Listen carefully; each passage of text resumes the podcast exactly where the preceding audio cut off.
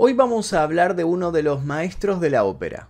Un largo recorrido artístico llevó a Luciano Pavarotti por los escenarios de los teatros más prestigiosos de Italia y del mundo. Su vida fue una entrega total de trabajo y dedicación que terminó convirtiéndolo en el más famoso tenor. Desde la ciudad de Módena llegó a ser el embajador de bel canto de toda la cultura italiana. Lo curioso fue que su primer sueño era ser arquero de fútbol, pero por situaciones que conoceremos en este video, cambió de rumbo. No hacía falta ser de la clase social alta para escucharlo. Él se encargó de que la ópera fuera apta para todo público. Los límites ya no se encontraban en el estatus social. Los amantes de la música tenían las puertas abiertas a sus canciones, y con ellas a un talento vocal inigualable. Pero así como en uno de sus conciertos estuvieron más de una hora aplaudiéndolo, también hubo una vez en la cual lo lloraron un día completo. Y eso sucedió el 6 de septiembre de 2007, el día que murió Luciano Pavarotti. Exploración X, mi primer libro, ya se encuentra disponible en todas las librerías. Te dejo el link aquí debajo para que lo consigas en formato físico y en ebook. Antes de comenzar me gustaría preguntarles a ustedes, ¿lo conocen a Luciano Pavarotti? ¿Con qué canción lo conocieron? ¿O con qué presentación en vivo? ¿Lo vieron por televisión? ¿Lo vieron eh, cantando en algún teatro? Quisiera que comenten aquí debajo sus experiencias personales con este tenor. Ahora sí, comencemos. Luciano Pavarotti nació el 12 de octubre de 1935. Su padre era panadero, tenor aficionado y el encargado de transmitirle su amor hacia el canto lírico. En su infancia pasó por muchas escaseces a causa de la Segunda Guerra Mundial. En su hogar, sus cuatro miembros se amontonaban en dos cuartos pequeños para poder pasar así los días. En una entrevista recordando estos tiempos, el artista declaró, mi padre tenía una exquisita voz de tenor, pero rechazó la posibilidad de dedicarse a la carrera de cantante debido a sus nervios y a la obligación por delante de mantener a los suyos. La guerra finalmente se llevó más que vidas humanas, arrebató sueños y forzó a las familias a salir de las ciudades para vivir en el campo lugar al cual todavía no llegaban las detonaciones. La familia de Pavarotti pasó a dedicarse a la agricultura, y esos años fueron fundamentales para que el pequeño Luciano pudiera crecer en paz. Antes de que cumpliera los 10 años, comenzó a acompañar a su padre al coro de una pequeña iglesia local, y con el tiempo tomó algunas clases de canto. Pero a esa edad el canto todavía no era prioridad. Él quería ser jugador de fútbol. Su sueño era convertirse en un gran arquero, y así él mismo lo contó. Eran los años de la araña negra, así se le apodaba a Lev Ivanovich Yashin, que fue el mejor arquero de todos los tiempos. Mi mayor ilusión era ser como él. Yashin se movía tan rápido que parecía tener ocho brazos para atajar.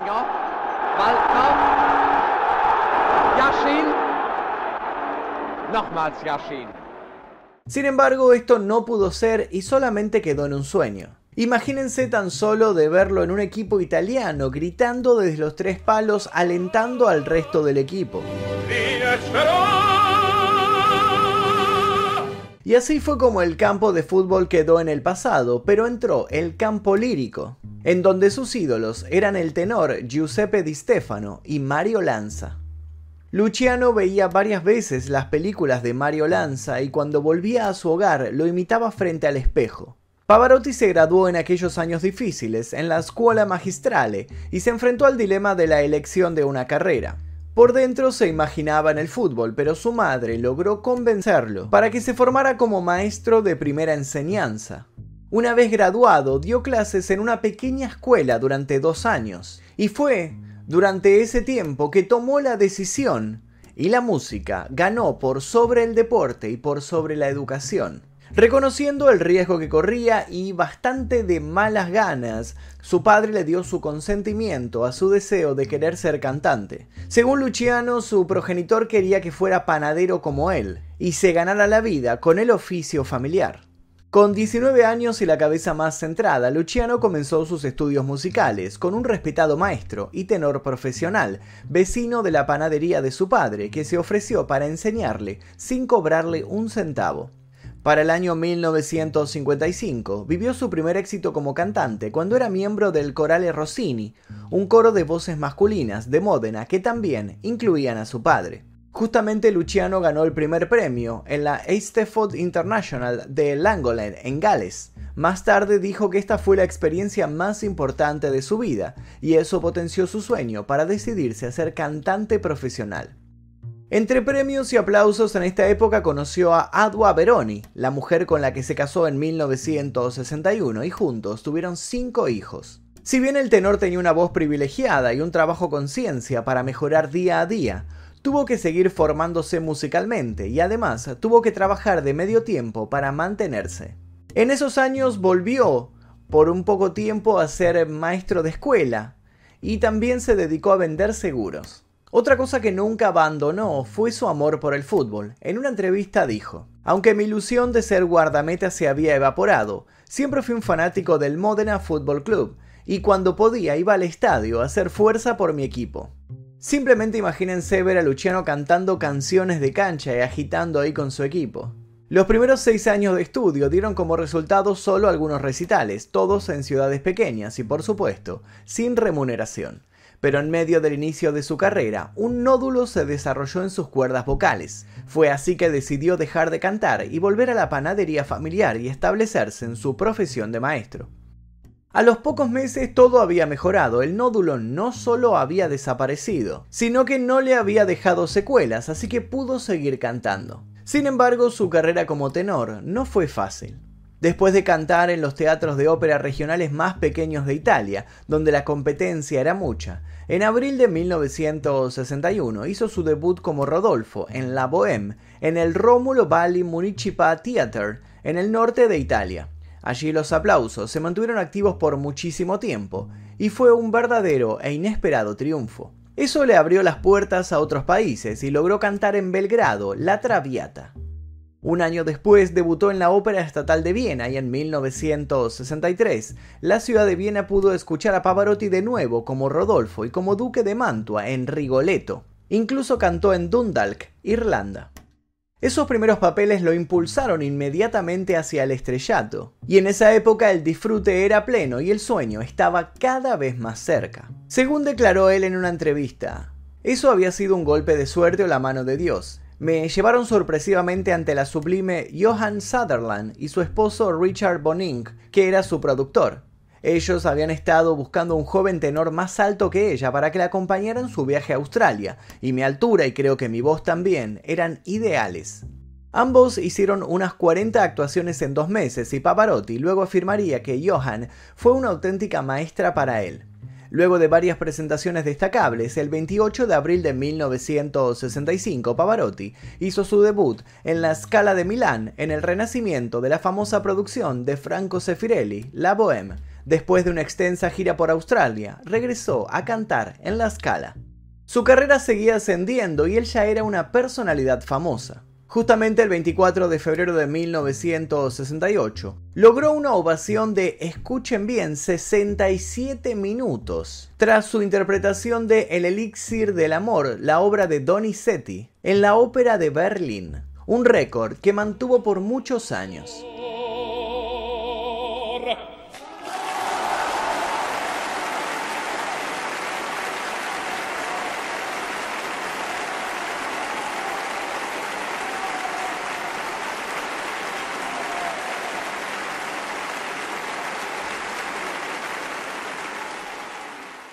En Roma, el 20 de noviembre de 1969, se destacó cuando cantó I Lombardi junto a Renata Scotto. En ese momento fue grabado y posteriormente un sello privado lo distribuyó, al igual que varias grabaciones más. Su mayor éxito en los Estados Unidos se produjo el 17 de febrero de 1972 en una producción de La Fille du Regiment en la Ópera Metropolitana de Nueva York. Ese día la gente estaba frenética por su trabajo. Incluso tuvieron que levantar el telón infinidad de veces para que él volviera a saludar. Un año después Pavarotti ejecutó su debut internacional en el William Jewell College en Liberty, Missouri. De ese acto hubo algo que lo marcó para siempre. Transpirando por los nervios y por el intenso frío, el tenor apretó un pañuelo durante todo el acto. Y esto se convirtió en una marca personal y algo habitual en sus presentaciones a partir de ese momento. Luego de eso no paró de aparecer en programas de televisión. Desde 1977 en adelante fue invitado por diversos canales, ofreció presentaciones televisivas y eso atrajo a una de las audiencias más grandes de la ópera televisada.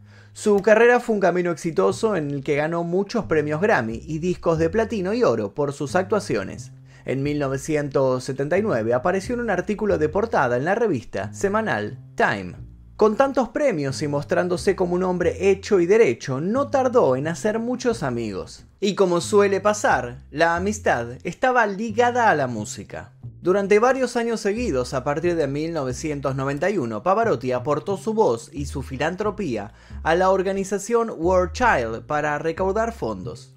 De esta forma se organizaron anualmente conciertos en Módena bajo el título Luciano Pavarotti and Friends, donde además participaban otras personalidades de la música internacional, como Lionel Richie, Joe Cocker, Sting, Gloria Estefan, Anastasia, Mónica Naranjo, Brian Adams, Bon Jovi, Queen, U2, Dolores O'Riordan, Simon Le Bon, Deep Purple, Laura Pausini, Stevie Wonder, Eros Ramazzotti, The Course, Spice Girls, Zucchero, Andrea Bocelli, Celine Dion, Paco de Lucía, Natalie Cole y Vanessa Williams, entre otros.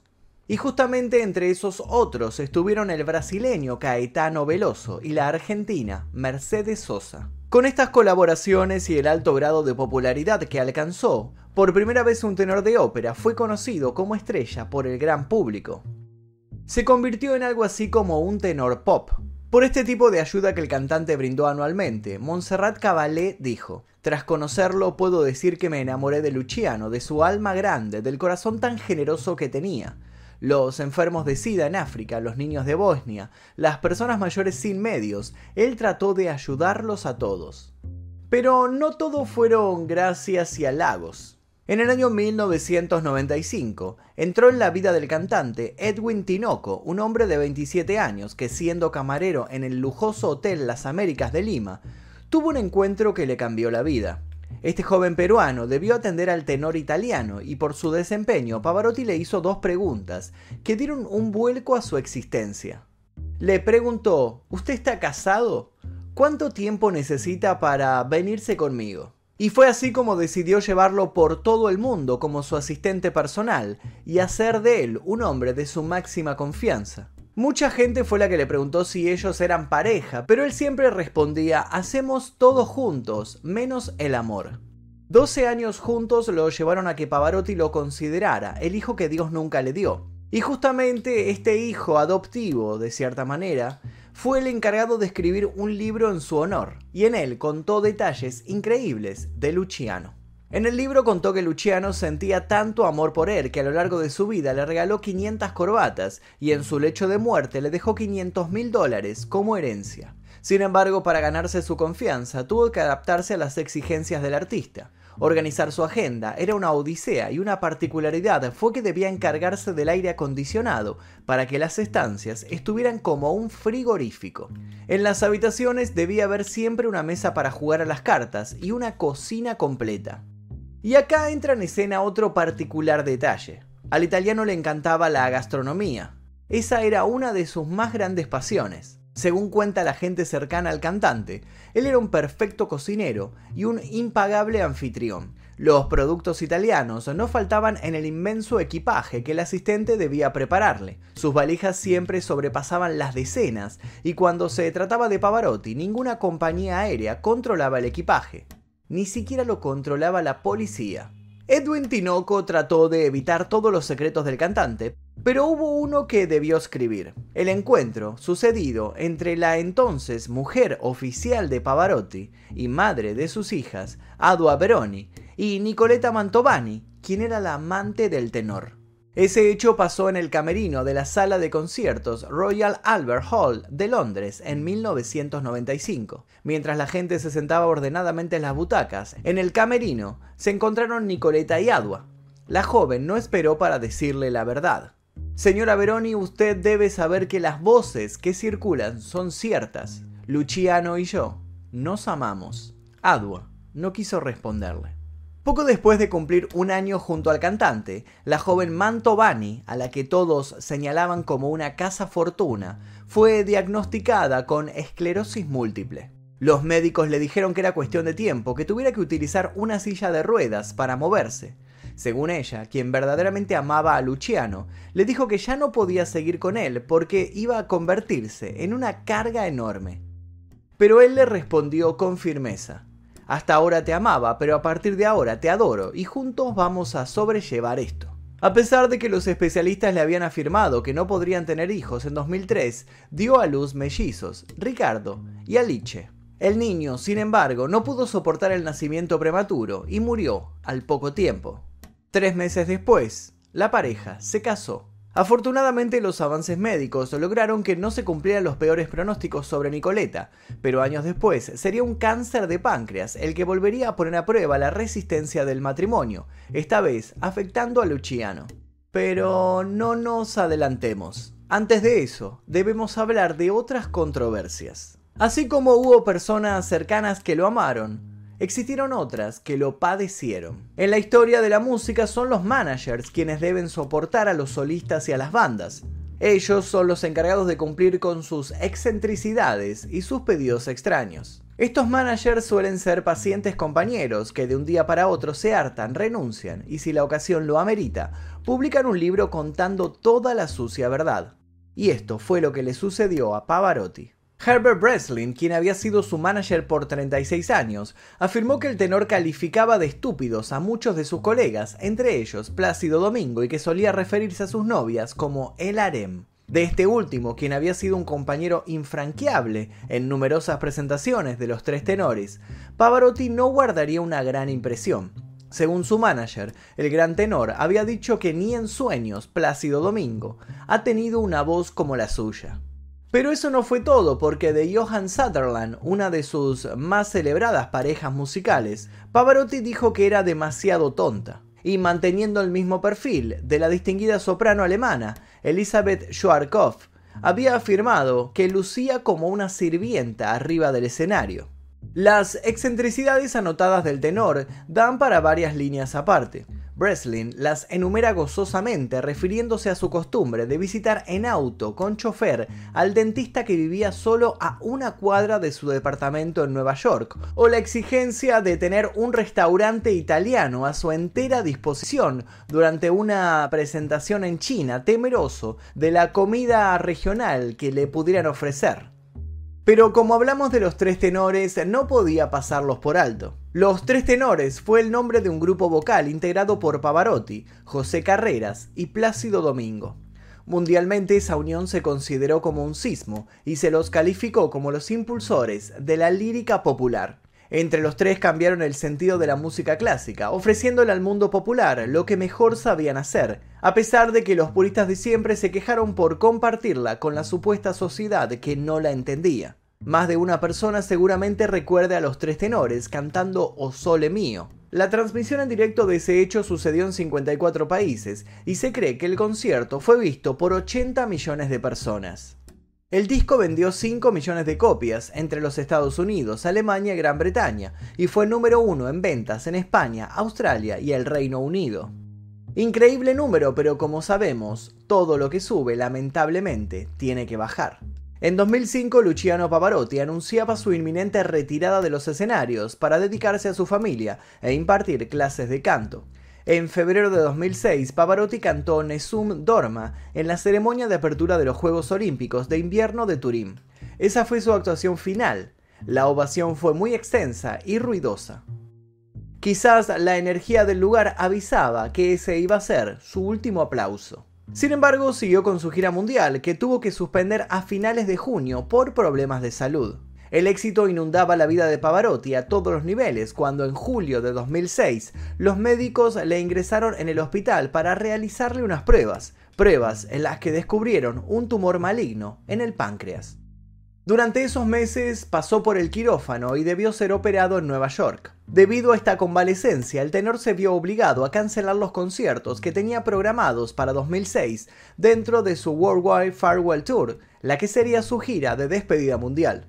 El 8 de agosto de 2007 fue hospitalizado, víctima de un estado febril y de complicaciones respiratorias. Abandonó la clínica el día 25 de agosto para continuar la convalecencia en su hogar. El 6 de septiembre de 2007 falleció en su hogar a causa de un cáncer de páncreas. La ceremonia fúnebre se llevó a cabo en su ciudad natal. Los funerales por el tenor italiano Luciano Pavarotti, quien falleció a los 71 años, comenzaron en la catedral de su ciudad natal de Módena, seguidos por gran cantidad de personas, tanto dentro como fuera del templo. Minutos antes del inicio del oficio fúnebre, las campanas de la catedral tocaron a dueto mientras miles de ciudadanos se agolpaban en la Plaza Mayor para seguir la ceremonia frente a una pantalla gigante.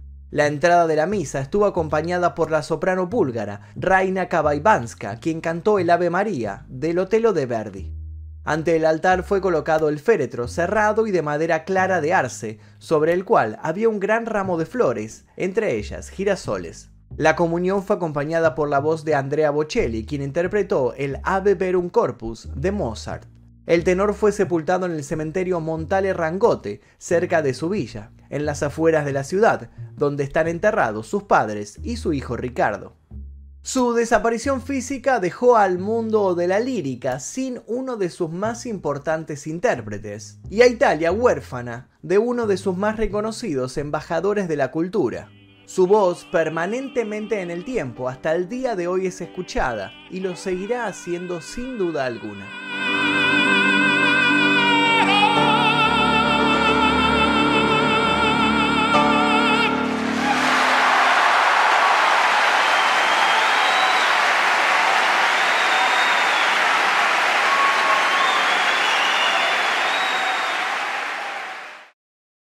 Y ahora quiero que me cuenten aquí debajo cómo lo conocieron a Luciano Pavarotti. ¿Lo conocieron por sus canciones, por alguna presentación en televisión? ¿Lo vieron tal vez en vivo?